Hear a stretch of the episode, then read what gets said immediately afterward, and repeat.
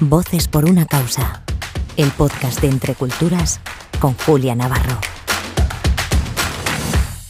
Hola queridos oyentes, soy Julia Navarro y les doy la bienvenida a Voces por una causa, el podcast de Entre Culturas. En el programa de hoy nos vamos a acercar al papel tan importante que tiene la formación para el empleo en el desarrollo integral de las personas y el fortalecimiento comunitario. Y para ello contamos en el estudio con Adela Colque, que es líder de la iniciativa de formación para el trabajo de la Federación Internacional de Fe y Alegría, con quien trabaja entre culturas. Pero les voy a contar un poquito más sobre Adela. Adela nació en Oruro, en Bolivia. Es ingeniera de sistemas de formación, con posgrados en Administración de Empresas, Educación Superior, Pedagogía de la Educación Técnica, Informática Educativa, Coaching y Liderazgo. Casi nada, Adela, ¿eh? y desde hace 15 años trabaja en Fe y Alegría en acciones relacionadas con educación técnica inicialmente a nivel de Bolivia y desde 2010 a nivel federativo, liderando esa iniciativa de formación para el trabajo que tiene acciones en 21 países. ¿Me he dejado algo en el tintero, Adela? No, Julia, muchas gracias. Gracias por la introducción. Realmente un honor estar contigo en este diálogo. Gracias. Bueno, pues eh, cuéntanos lo primero de todo, ¿qué es la formación para el trabajo y cuáles son sus propósitos principales? Sí, Julia. Formación para el Trabajo es una iniciativa de la Federación Internacional de Fe y Alegría. Es una iniciativa que busca transformar la vida de los jóvenes en edad laboral, eh, tratando de buscar ayudarles a conseguir un trabajo digno. ¿no? Promovemos que los jóvenes se formen en habilidades blandas, en habilidades específicas, que fortalezcan su perfil personal y laboral para que consigan un empleo. Tenemos también propósitos específicos, trabajamos mucho la intermediación laboral, vinculando al centro con la empresa, al centro de formación con la empresa. Trabajamos también, estamos promoviendo el tema de empleos verdes, ¿no? cuidando el tema de economía circular. Estamos trabajando eh, a nivel de red porque trabajamos en 21 países e intentamos que los países se conecten entre sí. Formación para el Trabajo busca la transformación de los jóvenes hacia un trabajo digno. ¿Y cómo es el trabajo en el día a día que hacéis en, este ámbito? ¿Hay distintas modalidades? Sí. En nuestros países tenemos em, cuatro tipos de centros de formación. Entonces nuestra atención es diferenciada. Tenemos centros de bachilleratos técnicos. Estos bachilleratos son jóvenes que están en secundaria y que en paralelo están haciendo una carrera técnica. También tenemos centros eh, que se llaman centros de capacitación laboral, SECALES en, en algunos países, SEAS en otros y en otros países se llaman SETPROS, pero tienen la misma figura de funcionamiento. A ellos asisten personas adultas que no han terminado el colegio o jóvenes que no han podido ingresar a la universidad. Estos centros forman en habilidades cortas es otro tipo de población. También tenemos institutos superiores, que son jóvenes que han terminado el bachillerato, se han acabado la secundaria y e ingresan a estos centros para hacer una carrera técnica de tres años. Es un nivel previo al universitario o licenciatura o ingeniería, pero tienen una carrera oficial de tres años. Y también tenemos otros centros sociales donde asisten mujeres, como clubes de madres, eh, mamás que no pueden trabajar, que van con los hijos, que también se les da otro tipo de formación. Entonces tenemos ese tipo de población a las que atendemos en nuestros países. ¿Qué demandan las mujeres en estos centros? Las mujeres demandan bastante formación en autoempleo, porque muchas son mamás que no pueden dejar a los hijos, no tienen forma de dejarlos. Entonces, incluso hemos tenido lugares, centros de formación en los que se han montado pequeñas guarderías improvisadas para que las mamás no dejen la formación. Entonces, lo que hacemos es, por ejemplo, algunas mamás toman cursos de repostería, corte confección y les enseñamos mm, técnicas de ventas o emprendimiento para que puedan montar sus negocios y generar su autoempleo. Eso es lo que promovemos. ¿Qué tipo de alumnado hay en estos centros de formación eh, técnica de fe y alegría? Nuestros jóvenes son de contextos muy vulnerables, de contextos, eh, como decía nuestro fundador, el padre Velas, eh, decía, fe y alegría está donde termina el asfalto. Y aunque nuestros centros, algunos en algunas ciudades estén bastante en el centro, normalmente las condiciones económicas que asisten a nuestros centros son de bastante pobreza. Mm, niños, jóvenes, sobre todo nosotros de formación para el trabajo, vemos a jóvenes que están solos, eh, que son migrantes, que son jóvenes que sus padres han migrado, han quedado con los abuelos. Entonces, son jóvenes y señoritas en muchos casos de, recursos económicos limitados, bastante. Esos son, ese es el tipo de población a los que llegamos. ¿Y podéis dar una respuesta, digamos, individual a las necesidades concretas que tiene cada perfil del alumnado? Es complejo porque difiere mucho como en qué tipo de centro están. Por ejemplo, a los bachilleratos que mencionaba hace un momento, lo que les orientamos es a que tengan una orientación vocacional. Les damos bastante orientación vocacional porque están terminando el bachillerato y realizando una formación técnica. Entonces a ellos promovemos el continuo educativo, que estos jóvenes terminen el bachillerato y puedan continuar tal vez con una carrera técnica o con la universidad. ¿no? Esa es una población. Otra, que son los secales, intentamos que estas mujeres o jóvenes que no han concluido pero que se forman, promovemos el emprendimiento, como decía, porque ellos necesitan un empleo pronto, autoemplearse o buscar un empleo. Por eso nuestras carreras para esta población son cortas.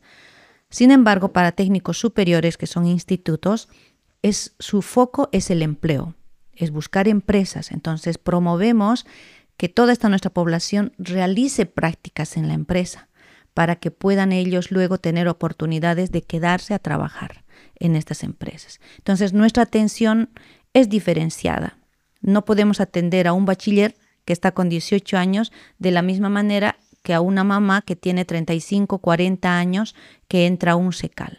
¿no? Entonces hacemos una atención diferenciada, las competencias que les damos eh, son diferentes. Una de las características del mercado laboral a nivel global en cualquier país es la volatilidad que sufren. ¿Cómo se adaptan los centros de formación de fe y alegría a estos contextos diferentes? Sí, nosotros lo que hacemos es em, vincular a los centros de formación con el mundo empresarial. Tratamos, tenemos equipos de intermediación laboral y lo que hacemos es que los estudiantes que realizan prácticas tengan un acompañamiento de una o un intermediador laboral, de manera que la empresa nos pueda retroalimentar y decir, esta formación en electricidad industrial está buena o les falta este contenido, esta formación en secretariado ejecutivo, eh, pues le falta este programa, ¿no? Esta señora que ha aprendido de cocina y es chef, pero le falta estas competencias blandas, ¿no? Entonces recibimos una retroalimentación de la empresa y esto nos permite de alguna manera responder a las exigencias del mercado, porque las currículas en los países son bastante cerradas, entonces, porque las marca el gobierno lo que hace, lo que hace Fe y Alegría es complementar a estas habilidades que se les da en los centros con cursos adicionales, competencias blandas, competencias específicas. Por ejemplo, a un joven que aprende mecánica automotriz le enseñamos una, una competencia de atención al cliente porque si va a abrir quizás un taller de mecánica, pues tiene que tener las habilidades de atender al cliente, o si va a trabajar en una empresa de venta de automóviles, también tiene que tener esa capacidad. Entonces, dependiendo si, por ejemplo, una señora o una estudiante aprende eh, repostería, le enseñamos emprendimiento, porque quizás podría poner una venta de pasteles, etcétera, y le ayudamos a generar su idea de negocio. ¿no? Cómo podría emprender su propio negocio. Entonces, dependiendo mucho de la especialidad que cursan en el centro, como fe y alegría complementamos con habilidades blandas, específicas y también de acceso al trabajo, porque les ayudamos a em, preparar su currículum, les enseñamos a hacer una simulación de entrevista laboral porque a veces cuando uno termina la universidad o, un centro, no tiene ni idea cómo va a ser su entrevista laboral. Entonces hacemos simulaciones para que ellos puedan tener mayor éxito. Uno de los programas más interesantes que tenéis en marcha desde hace mucho tiempo es la alianza de Entre Culturas y Fe y Alegría con la consultora Accenture. ¿De qué trata exactamente y de qué forma contribuye a impulsar la empleabilidad de los jóvenes? Accenture es una empresa que realmente nos ha apoyado mucho en estos últimos 10 años. La propuesta que, tiene, que tenemos con Accenture, ahora mismo la que estamos llevando estos dos últimos años, se denomina Hacia un mundo digital y sostenible. Esta propuesta nos ha ayudado a construir alrededor de 30 competencias blandas entre eh, autoconfianza, trabajo en equipo, resolución de conflictos, también competencias como buscando empleo, preparándome para conseguir empleo, competencias como manejo de caja, eh, atención de call centers, eh, ciberseguridad, etc. Un catálogo eh, intenso y muy actualizado hemos construido con ellos y lo que ellos nos han ayudado a hacer es fortalecer los perfiles de los jóvenes en las carreras que tienen, que están desarrollando, para mejorar su perfil laboral. Entonces, con ellos eh, tenemos una plataforma educativa donde nuestros jóvenes pueden formarse en tres modalidades. Pueden formarse en online, 100%, porque hay centros que sí tienen internet, entonces pueden hacer los cursos virtuales. Tenemos otros centros que lo hacen en blended, porque no tienen buena conectividad y hacen las clases, los cursos en el aula, los llamamos cadenas de aprendizaje, y hacen una evaluación final, un post-test que llamamos eh, en online. Entonces es una, una combinación del offline con online. Y otra modalidad que tenemos completamente offline porque tenemos muchos centros que no tienen internet. Entonces hemos construido para esos tres tipos de poblaciones que además la pandemia nos ha exigido, porque eh, muchos de nuestros estudiantes que sí tenían internet en los centros en sus domicilios no tenían. Entonces nos hemos adaptado a la necesidad también de estos jóvenes. Entonces Accenture nos ayuda, nos ha ayudado los últimos años bastante a construir esta propuesta, a tener, por ejemplo, una herramienta de gestión web donde registramos todas las actividades que realizan los estudiantes, podemos sacar el historial de un estudiante, qué cursos ha desarrollado, dónde ha ido a hacer prácticas laborales, con qué empresas. Entonces tenemos una base de datos que nos ha ayudado a gestionar también Accenture. Y tenemos unos datos interesantes, no sé si te lo comento. Sí, claro que sí. Pues em, con Accenture en, los en estos dos últimos años estamos trabajando en más de 494 centros de formación en los 21 países que tenemos. Hemos formado alrededor de 1.500 docentes en estas habilidades blandas, competencias específicas, em, más de 3.700 prácticas laborales remuneradas. Eh, antiguamente pedíamos prácticas solo, no exigíamos una remuneración, pero ahora sí hemos visto mejorar la calidad, la dignidad de nuestros jóvenes. Entonces, procuramos que las empresas donde vayan a hacer prácticas les den alguna remuneración, quizás no un salario básico, pero al menos una bonificación, transporte, alimentación.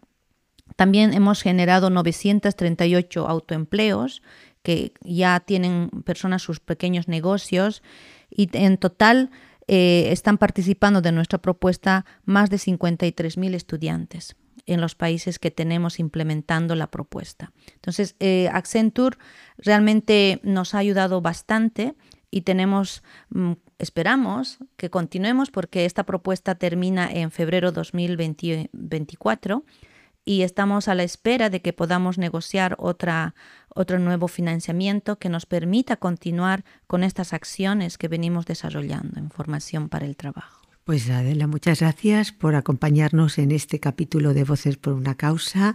Gracias también a todos ustedes por escucharnos y mucha suerte, Adela que todo, que salga todo muy bien en febrero. Muchas gracias, Julia. Un encanto. Y hasta la semana que viene. Voces por una causa. El podcast de Entre Culturas con Julia Navarro.